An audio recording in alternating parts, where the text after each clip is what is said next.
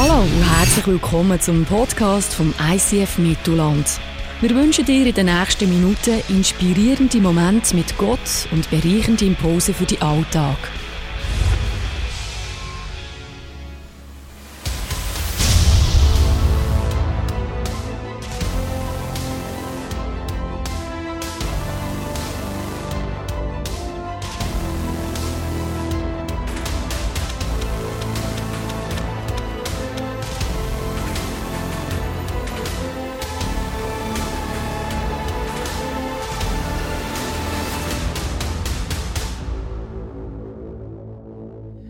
Lass uns doch allen, die im Camp sind, ganz äh, herzlichen Willkommensgruß und Applaus geben, dass die uns hören.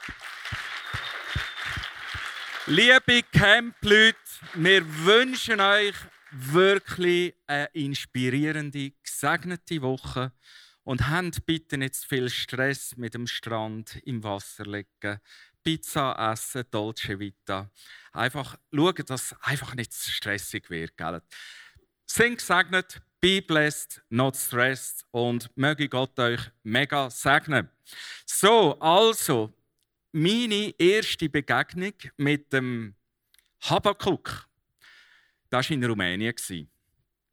Äh, ich bin vor vielen Jahren bin ich mal so halt einen Hilfsgütereinsatz gemacht in Rumänien, habe Freunde dort äh, besucht und dann sagt der Pfarrer dort, mein Freund, komm, lass uns heute in Zigeunerkille gehen. Ich sagte, ja, klingt gut, super, machen wir. Sind wir in Zigeuner, Zigeunerkille gekommen, ich kann dir mal zeigen, so. Es gibt ganz, ganz viele so Zigeunerdörfer und Menschen sind mega arm dort. Äh, so hat das etwa ausgesehen. Da gesehen Stören und die Zigeunerkille hat etwa so ausgesehen, so eine Tür da. Und dann bist du da rein, in eine Wohnung und nachher sind die Leute, also wirklich im Sommer, Juli, so eng in einer Wohnung gsi, etwa 30 Leute in einer verhältnismäßig, bei uns wäre es vielleicht zwei Zimmerwohnung. Das war die Zigeunerkille und die haben Handorgeln gespielt, haben laut gesungen, haben mehr Lücken als zehn gehabt. Gewisse haben auch äh, ähm, Beiamputationen gehabt. Es hat sehr viel auch verletzte Menschen dort gehabt, auch körperlich und ganz, ganz, ganz, ganz viel Kind. Ich bin dort ähm, noch Jugendpfarrer von einer Kirche.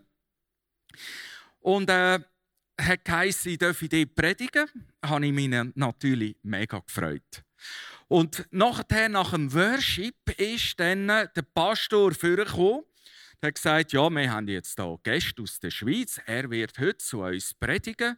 Ich habe mich auf ein Grußwort vorbereitet und habe meine Predigt vorbereitet. Nachher hat er gesagt, dünnt ihnen einen Applaus geben und sollen doch vorkommen aufs Rednerpult. Ich bin mit meiner Frau hier ans Rednerpult ähm, gegangen. Und nachher sagt er allen Gästen, ja, ähm, wir haben jetzt hier den Habakkuk 3 aufgeschlagen. Bitte, Simon, würdest du aus Habakkuk 3 predigen? Also, so ein Habakkuk, ich habe, verstehst du, ich war Jugendpastor, da weisst du erst, wer Jesus ist, aber sicher noch nicht, wer der Habakkuk ist, oder? Und die Frage war, wie tun wir uns jetzt hier aus der Atmosphäre, muss man fast sagen, und aus der Affäre rausziehen? Und es war dann so, Rumänisch hätte niemand können. Äh, eine, eine, Tochter von unserem rumänischen Pastor hat einen Freund gehabt, der Italienisch können. Meine Frau kann gut Italienisch, da ist das so gelaufen. Ich habe Deutsch geredet. Meine Frau hat auf Italienisch übersetzt und nachher der andere hat auf Rumänisch übersetzt und der hat Jesus noch gar noch nicht kennt, der hat eigentlich keine Ahnung gehabt, von was wir reden. Fakt war, ich habe dann gedacht, ich tue das Grußwort so ausdehnen, dass das Ganze etwa eineinhalb Stunden gegangen ist, bis ich zur Predigt gekommen wäre. Und dann ist mein Freund, der Pastor, gekommen und gesagt, Simon, kannst du jetzt aufhören? Äh, der Bus wartet draussen und dann sind wir uns abgeschlichen, haben uns herzlich verabschiedet, ohne dass ich zum guten Glück ein Wort haben müssen über einen Habakuk verlieren. Vielleicht geht es dir auch ein bisschen so. Habakuk, du kennst Sprichwort, so ein Habakuk. Aber ganz ehrlich, wer von euch könnte mir jetzt in zwei, drei Sätzen sagen, wer der Typ ist? Hand auf. Und es hat also Leute, die sind schon länger unterwegs mit Jesus als ich, wenn ich so durch die Reihe schaue, oder? Also gut, ähm, schauen wir doch den Kerl einmal an. Äh, auf dem Zeitstrahl, da haben wir die Geschichte vom Volk Israel, vom altjüdischen Volk. Da haben wir den Exodus aus der Sklaverei von Ägypten. Dann äh, etwa 700 hat sich Israel teilt in ein Nordreich und ein Südreich. Das Nordreich ist dann zerfallen unter den Assyrern quasi ähm, gefallen. Genau nachher äh, sind so die drei Weltreiche, Babylonien, Perser, der Habakuk der hat 612 bis 599 vor Christus im Südreich gewirkt und er ist ein Zeitgenosse zum Beispiel vom Jeremia. Hm? Also wir haben es hier mit einem Prophet zu tun, ähm, wo gewirkt hat, bevor auch Südreich äh, deportiert ist worden ähm, in die Verbannung durch Babylonier. So, das ist so ein bisschen das, wo man so ein gesichert weiß. Was wissen wir noch so über die Person vom Habakuk? Eigentlich nichts. Eigentlich wäre es jetzt das gewesen. Ich wünsche euch wirklich einen schönen Sonntag. Die Frage ist jetzt, ähm, was macht das Buch trotzdem so unglaublich wertvoll? Also irgend aus einem Grund ist das Buch in der Bibel erhalten geblieben. Der Habakuk, der macht etwas, wo andere nur davon zu denken träumen. Mhm. Der macht etwas, wo andere nur im Stillen denken. Nämlich, er klagt Gott an. Das ist seine Message. Der Habakuk ist sehr, sehr mutig. Er ist der erste der kleinen Propheten, wo nicht das Volk Israel wegen seiner Vergehen anklagt, sondern Gott selber. Er kommt auch nicht wie die anderen Propheten von Gott ein Wort und den Auftrag, das jetzt im Volk sagen. Es handelt sich um einen Dialog zwischen Habakkuk und Gott, in welchem er sich Ziel bei Gott auskotzt, ihn anklagt und ihm ein paar sehr, sehr kritische Fragen stellt. Doch uh, darf man äh, Gott anklagen? Und das Thema vom Habakkuk ist, Gott ist unfair. Gott ist unfair. Das ist das Thema vom Habakkuk. Wir Christen wissen nicht so mit so harten Worten umgehen. Darf man das sagen? Darf man einem Gott sagen, dass er unfair ist? Aber habe ich manchmal nicht auch das Gefühl, dass das Leben und Gott unfair ist zu mir? Und ich habe eigentlich tausend Fragen an Gott. Wieso? Warum? Und überhaupt? Der Habakkuk der hat zu einem Volk gehört, wo in der Vergangenheit wirklich erlebt hat, was es heißt, Freiheit zu erleben. Der Habakkuk, wenn wir kurz zurückschauen, hat eine wunderschöne Zeichnung mitgebracht. Der Habakkuk kommt von einem Volk, wo Jahrhunderte vorher erlebt hat, was es heißt, Befreiung zu erleben. Befreiung aus nämlich der Gefangenschaft und der Sklaverei von Ägypten. Er kommt aus einem Volk, wo erlebt hat, dass quasi Brot vom, äh, vom Himmel in die Wüste geregnet hat. Und er kommt aus einem Volk, wo Wunder um Wunder erlebt hat. Und ist es nicht manchmal bei uns auch so, dass in unserem Leben an dem Punkt, wo wir Gott erleben, dort, wo wir Gott kennenlernen, wir wirklich können sagen, God is great. Gott ist so gut. Gott ist das Größte für uns. Wir mögen nicht warten in Next Celebration, in die Bibel lesen, beten und so weiter. Gott ist so gut. Ich glaube, du und ich, wir kennen vermutlich das Gefühl von diesem Moment, wo wir frisch zum Glauben gekommen sind. Und Gott ist so groß. Wie ist das bei dir gewesen? Und in welche Situation redet jetzt der Habakkuk inne? Wir lesen miteinander, ist gut. Dieses Buch enthält die Worte, die der Herr dem Propheten Habakkuk offenbart hat. Schon so lange her rufe ich zu dir um Hilfe und du hörst mich nicht. Ich schreie, Gewalt regiert und du greifst nicht ein. Warum lässt du mich solches Unrecht erleben? Warum siehst du untätig zu, wie die Menschen geschunden werden? Wo ich hinsehe, herrschen Gewalt und Unterdrückung, Entzweiung und Streit. Weil du nicht eingreifst, ist dein Gesetz machtlos geworden. So geht's dem Kerli. Der Habakuk leidet unter Sachen, wo er gar nichts dafür kann. Leidest du vielleicht auch manchmal unter Sachen, wo gar nichts dafür kannst? Und dich fragst, was soll das in meinem Leben? Gott, was soll das? Und darf ich da Gott ein paar kritische Fragen stellen zu dem Ganzen? Du darfst gewusst haben, zu dieser Zeit ähm, ist Israel weit weg sein von dem heiligen Volk, wo Gott arbeitet. So die erste Liebe, God is great, ist in dem Volk schon weit weg gewesen. Ganz weit weg. Wir wissen aus historischen Quellen und aus der Bibel, dass in dem Volk damals Korruption geherrscht hat unter der Regierung, soziale Ungerechtigkeit geherrscht hat und Gottlosigkeit in, in einer krassen Art und Weise. Und Gott antwortet jetzt auf die Klage vom Habakuk. Und weißt du, was ist die Antwort von Gott? Hey, sorry, äh, es kommt noch schlimmer. Der Herr antwortete, Seht euch einmal um unter den Völkern, ihr werdet staunen. Es tut sich etwas, ihr werdet es erleben. Wenn es euch jemand erzählen würde, ihr würdet ihm nicht glauben, so ein Habakuk, oder würde mir sagen. Ich rufe die Babylonier, dieses wilde, erbarmungslose Volk. Wie muss ich das verstehen? Ähm,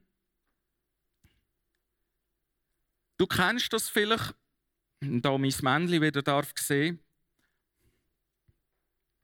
God is great. Und da wir Schwierigkeiten in deinem Leben. Sachen, wo du nicht einmal etwas kannst dafür. Und du fährst dir an, Fragen stellen. Gott, was soll das? Und es geht nur noch ab. Er schreit zu Gott und sagt, was soll das, Gott im Himmel? Das geht doch nicht. Du tickst wohl nicht recht. Und Gott antwortet, hey, es wird noch schlimmer. Es geht noch tiefer ab. Wie muss ich das verstehen? Israel war korrupt. Und zwar wie ein Wolf im Schafspelz. Oh.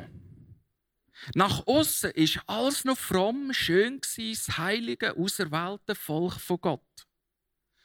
Aber Korruption hat geherrscht, soziale Ungerechtigkeit hat geherrscht, Gottlosigkeit. Das Gesicht vom Volk Israel nach außen nicht, aber nach innen hat sich in der Jahr, im Verlauf der Jahrhunderte komplett verändert. Und Menschen haben gelitten in dem Land. Vor allem auch die gottesfürchtigen Menschen, Menschen, die an Gott festgehalten haben, haben gelitten. Und der Habakkuk war einer davon, unter diesen Zuständen. Und der Habakkuk sagt, Gott, es kann doch nicht weiter bergab gehen. Und Gott antwortet, oh doch. Es kann doch nicht mehr schlimmer kommen. Oh doch, es kann noch schlimmer kommen. Und er sagt, ich rufe Babylonier. Babylonier sind noch viel schlimmer als die Israeliten. die haben Sklavendienst betrieben, die haben einen Haufen Nachbarsvölker unterdrückt, haben rituellen Götzendienst gehabt. Ganz, ganz schlimm, wie sie die Menschen geschunden haben. Jetzt sagt Gott, es wird noch schlimmer. Die Babylonier werden kommen und werden dieser Geschichte, dieser Ungerechtigkeit, in Anführungszeichen von Israel, ein Ende setzen. Mit was? Mit noch mehr Ungerechtigkeit. Ist Gott fair? Ist Gott fair? Wie gehen wir mit dem um? Kennst du das, dass wenn es dir schlecht geht und du denkst, es kann nur noch bergauf gehen, es aber in Realität noch weiter bergab geht, so wie bei unserem Habakuk-Männchen? God is great. Was soll das? Ich habe da ein paar Fragen, Gott. Das geht doch nicht. Schlimmer kann es nicht mehr werden. Und es geht einfach noch mehr bergab. Spätestens, wenn das passiert, kann man sagen, du bist in einer Glaubenskrise. Spätestens ab dem Moment.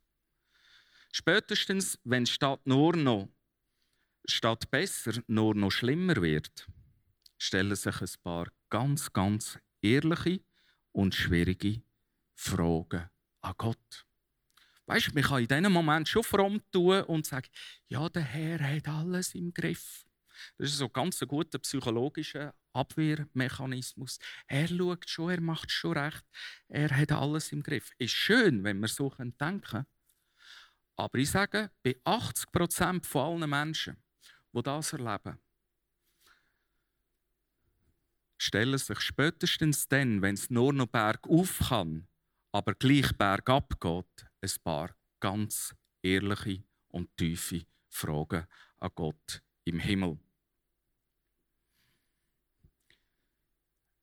Die Frage ist jetzt, was macht der Habakuk mit dem? Und ich sage dir, die Geschichte vom Habakuk macht mir so unglaublich Mut. Weil Du darfst Gott anklagen. Und du darfst ihm kritische Fragen stellen. Erlaubt. Doch was passiert nach der Anklage? Wie geht der Habakuk mit seiner Glaubenskrise um? Wir lesen da. Ich sagte, ich stelle mich auf meinen Pfosten und halte dort aus. Ich warte angespannt darauf, was der Herr mir sagen wird. Ich warte begierig, was er auf meine Fragen und Anklagen antworten wird. Wow. Was ist der Punkt daraus raus? Der Habakuk bringt etwas auf den Punkt. Er erwartet eine Antwort auf seine Fragen und Anklagen. Ich darf eine Antwort erwarten. Hast du gewusst? Du darfst eine Antwort erwarten. Er fordert Gott raus. Du darfst eine Antwort erwarten.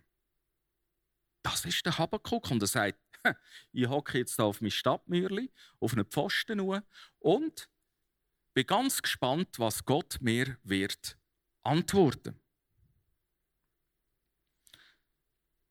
Das ermutigt mich darfst eine Antwort erwarten. Du musst es nicht aufgeben, du darfst erwarten. Glaube bringt uns weiter als einfach Botschaft. Ja, ist schon, schon recht. Der Herr wird schon recht machen, ist auch gut. Aber oft ist doch das auch ein Mechanismus von Resignation, wenn wir in diesen Modus gehen. Du darfst eine Antwort erwarten. Du darfst. Das Zweite, und der Herr antwortete mir und sagte, hm, er hat also ähm, hergelost. Mhm. Ein grosses Ohr hat er bekommen. Still werden und herhören. Du, still werden und herhören ist ganz ein kritischer Moment jeder Krise. Das ist ganz ein schwieriger Punkt, noch etwas zu hören. In einer Krise. In einer Glaubenskrise, sonst in einer Krise. Weil alle Stimmen sind so laut in dem Moment, noch nicht die von Gott. Die hört man kaum. Unser Herz schreit laut, unsere Gefühle schreien laut, unsere Gedanken im Kopf hämmern laut. Ist es nicht so, dass in diesem Moment all diese Sachen so laut sind und alle Raum einnehmen in unserem Leben und uns sogar anfangen leiten in unserem Sein, in unserer Grundbefindlichkeit. Still werden, die Frage stellen, wo bist du Gott bei mir dran? In dieser Situation, das ist eine ganz grosse Herausforderung. Und der Habakkuk hat das gemacht. Das Dritte, wo wir lernen können, was ich dir jetzt enthülle, sollst du öffentlich auf Tafeln schreiben in deutlicher Schrift, damit alle es lesen können, was ich da ankündige, wird erst zur vorbestimmten Zeit eintreffen. Jetzt kommt, darum ist er bei den Propheten dabei, im Kapitel 2 übrigens, für die, die es nachlesen wollen. Seine Frage ist ganz ein einfaches Buch. Gell? Ich erzähle euch jetzt einfach das Buch wie eine Mickey Maus Geschichte. Weil es hat nur drei Kapitel. Kapitel 1 seine Fragen, Kapitel 2, wie er umgeht und die Vision von Gott empfängt und Kapitel 3 tue ich noch nicht verraten. Hm? Aber es ist ganz einfach. Viel einfacher als jedes Evangelium. Also gut, ähm, schreib auf. Schreib auf. Weil was du nicht festhaltest, wenn Gott redet zu dir, durch einen Blitzgedanken, durch ein Wort, durch einen anderen Mensch, schreib auf. Weil was du nicht festhaltest, das wird dir wieder geraubt. Hast du schon gemerkt, gute Gedanken werden schneller geraubt als schlechte. Ich weiß auch nicht, wieso das ist. Schlechte Gedanken setzen sich länger fest in unserem Herz, in unserem Gefühl und in unserem Verstand. Manchmal als gute. Insbesondere in einer Krise, so wie wir sie ähm, gesehen haben beim Habakkuk. Hm. Und jetzt in das hinein hat der Gott im Habakkuk eine Vision gegeben. Er hat zu einem geredet in die Situation hinein. Ganz, ganz persönlich. Und er sagt, schau mal, das ist für dich ganz persönlich, aber schreib es auf und mach es dann öffentlich. Das ist, glaube ich, der Grund, warum er in der Bibel ist. Hm?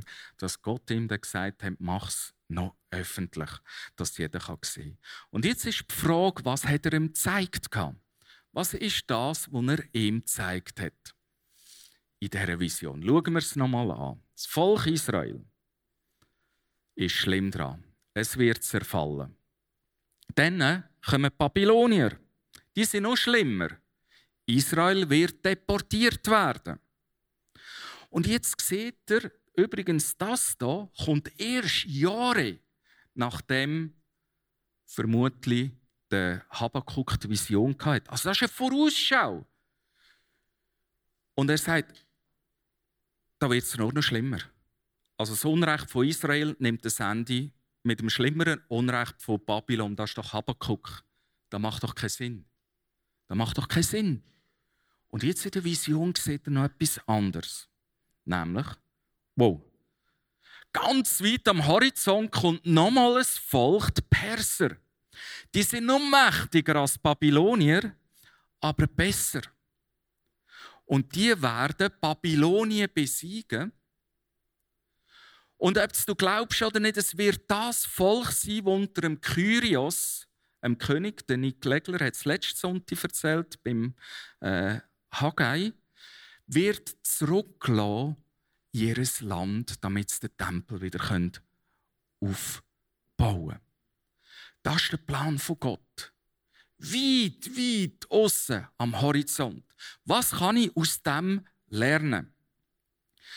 Gottes Eingreifen kommt anders, als man denkt. Und nicht dann, wenn man denkt. Gottes Eingreifen kommt oft anders, als man denkt. Wer hätte gedacht, dass plötzlich ein Volk aufsteht, das Babylonier besiegen kann? Niemand hat im damaligen Weltgeschehen das gedacht. Niemand hätte nur schon von denen gehört, dass die mal mächtig werden könnten. Niemand. Die Lösung kommt anders, als man denkt. Nämlich, Gott richtet mit seiner Gerechtigkeit durch irgendwelche Nationen und demonstriert damit, dass er über allen Nationen ist. Und Nationen, so schlecht sie sind, letztendlich der Sache von Gott müssen dienen. Theologisch kompliziert könnte man eine eigene Predigt machen, hat nämlich ein paar auch schwierige Fragen, würde Habakkuk sagen, da drinnen. Aber lassen wir das einmal. Was kann ich daraus lernen? Gottes Weg sind nicht unsere Wege, steht in Jesaja. Und alles hat seine Zeit. Und leider, das macht es so schwierig, wir kennen oft beides nicht. Gottes Weg und wenn die Zeit kommt, für sein Eingreifen. Das ist so, so schwierig manchmal. Wo der Habakkuk vom Reden von Gott gehört hat, der absolut krasse Masterplan, Wolf im Schafspelz, grosser Bär und am Schluss noch der Dinosaurier, der für Ordnung sorgt, ist es so überwältigt und schreibt einen Worship-Song. Das ist Kapitel 3. Alle, die, die gerne Worship haben, lesen Kapitel 3. Er schreibt am tiefsten Punkt von seinem Leben, in seiner grössten Not innen, schreibt er einen Song. Ein Worship-Song. Da heißt zum Beispiel drinnen: Von deinen Ruhmestaten habe ich gehört. Da kommt dann plötzlich wieder in Sinn, dass ja Gott sie schon mal neu aus einer Sklaverei geführt hat, nämlich aus Ägypten. Sie erfüllen mich mit Schrecken und Staunen. Erneuere sie doch in dieser Zeit. Hast du dich auch schon danach gesehen, dass doch Gott die grossen Taten, Grosses, was er in deinem Leben schon mal da hat, dass er doch das jetzt in dieser Zeit und in dieser Not, wo du jetzt lebst, wieder mag erneuern. Und der Habakkuk sehnt sich nach dem. Erneuere doch das. Lass uns noch sehen, wie du eingreifst. Es ist, verstehst du, das ist ein Wunsch und das ist eine Sehnsucht, wo er aber nicht weiß, bis ans Lebensende wird es noch leben. Wird es noch erleben oder nicht? Oder wird er in den Himmel gehen, wo ja eh unsere Bestimmung ist und wo es kein Leid mehr wird geben und kein Schrecken mehr wird geben? Dann ist das alles vorbei. Aber er sagt, Gott, wenn ich einen Wunsch darf haben, erneuere deine grossen Taten in meinem Leben. Und wenn ich nochmal einen Wunsch darf haben, lass es mich doch noch sehen. Nicht erst meine Kind, Großkind und Ur-Ur-Großkind oder x Generationen später. Und er sagt, meine Lippen meine Lippen fingen an zu zittern, wo er die Vision sieht. Meine Knie wurden weich. Nun muss ich warten auf den Tag, der dem Volk, das uns angreift, den Untergang bringt. Nämlich Perser. Weil die werden uns zurückbringen auf Israel. Dass wir wieder dort wohnen und den Tempel aufbauen. Noch gibt es keine Feigen, Trauben oder Oliven zu ernten. Und doch kann ich jubeln, weil der Herr mir hilft, was er zugesagt hat. Er füllt mich mit Freude. Was ist da damit gemeint? Er sagt, im Moment sehe ich noch nichts. Äh? Und jetzt sagt er, ich kann jubeln. Ich sehe noch nichts. Und er schreibt, ich kann jubeln. Es erfüllt mich mit Freude. Was ist jetzt da der Punkt? Er vertraut den Verheißungen, der Vision, den Gedanken von Gott für sein Leben mehr als den Realitäten, wo er drin ist. Nämlich, dass er noch nichts sieht, von dass wieder in seinem Land Äpfel, Feigen, Trauben und so weiter wachsen. Warum jubelt er trotzdem? Warum hat er trotzdem Freude? Ist er schizophren oder hat er irgendwie Paranoia oder was hat er? Nein. Es ist Vertrauen auf Gottes Verheißungen. An dem hat er sich. Und nicht an den Realitäten vom Leben, wo tiefer in seiner Episode, wo er gelebt hat, nicht mehr können gehen.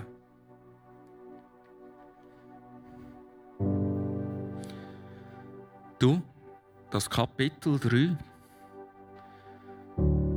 ein Worship-Song, wo 2600 Jahre später wir heute miteinander noch darüber reden. Weißt du, was ich meine? In der tiefsten Not vom Leben macht Gott manchmal Sachen, die relevant sind über Generationen, die relevant sind über Jahrhunderte. Aber unser Bild ist, Gott hat nicht eingegriffen. Wir dürfen heute Habakkuk lesen. Ist uns das bewusst? Wir dürfen heute seinen Worship-Song lesen als Ermutigung. 2000 Jahre, 2600 Jahre später. Das berührt mich unglaublich. Machen wir nicht in der grössten Krise auch die grössten Festlegungen in unserem Leben? Wegen der lauten Stimmen. Nie mehr werde ich gesund. Nie mehr komme ich auch einen Job über. Nie mehr werde ich auch ein Kind bekommen. Nie mehr einen Partner finden nach einer groben Scheidung oder Trennung. Nie mehr. Der Stempel steht. Was, was hat der Habakkuk gemacht? Was war sein Schlüssel, dass er nicht auf diese Seite gekippt ist in seiner grössten Krise? Was könnte der Schlüssel sein? Sind nicht die grössten Krisen der Schlüssel für die grössten Festlegungen, aber auch zugleich für den grössten Segen? Wo das Eingreifen von Gott weit über mich rausgeht. Vielleicht über Generationen. Auch wenn ich es gar nicht sehe. Gott denkt in Ewigkeitsdimensionen. Gott ist nicht gebunden in seiner Denkart an unsere Lebenszeit. Das ist so krass. Die Frage ist, was beeinflusst den Habakkuk? dass er nicht kippt in die Festlegungen, sondern dass er kippt in Worship.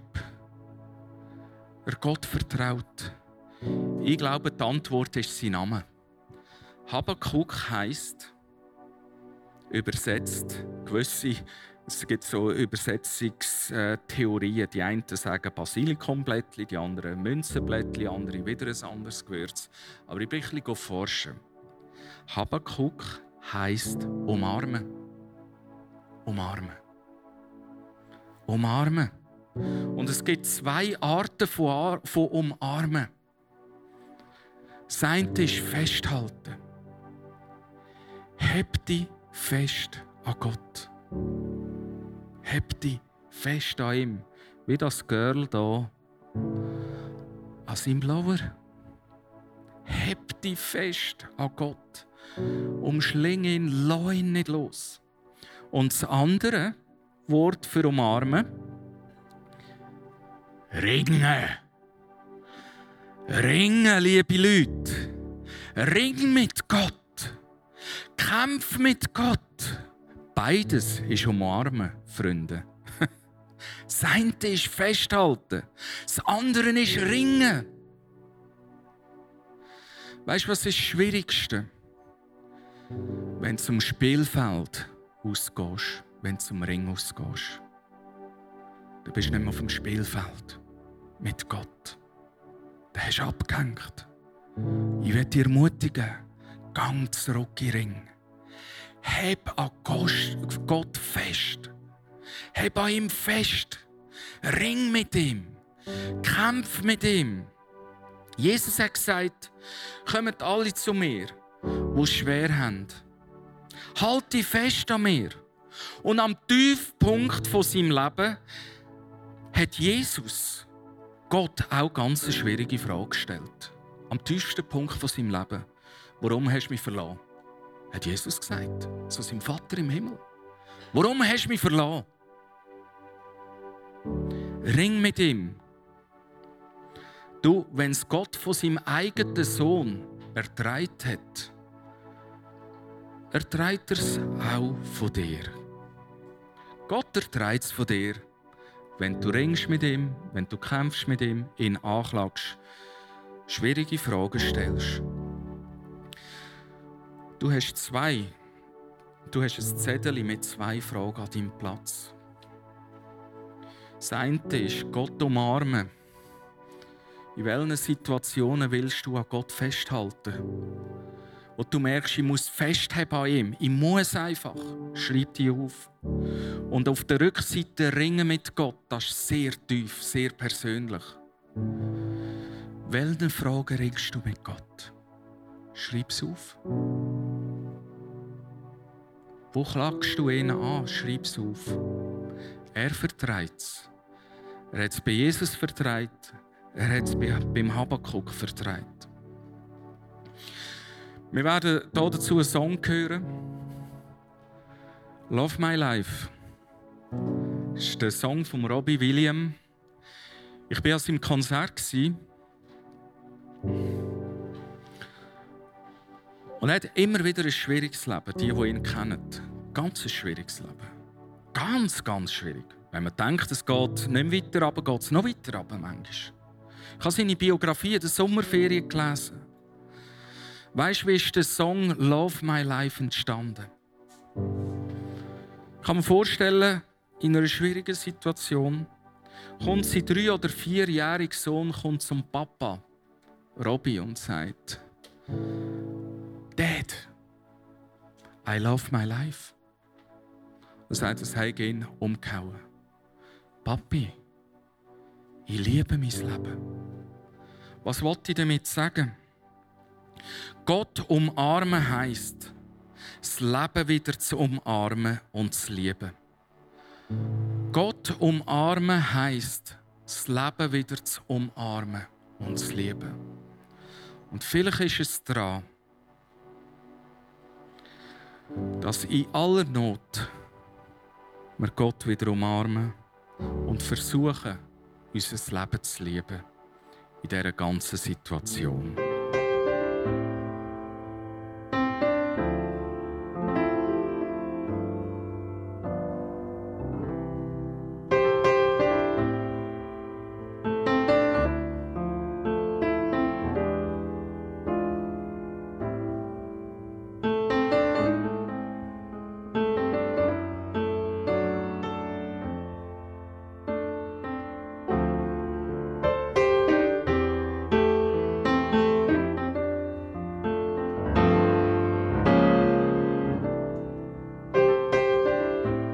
dich das Podcast angesprochen, bewegt oder hast Fragen? Wir freuen uns auf deine Geschichte. Schreib uns auf info at icf-mittelland.ch. Weitere Informationen findest du auf icf-mittelland.ch. Dazu hast du die Möglichkeit, eine von unseren begeisternden Celebrations live zu erleben.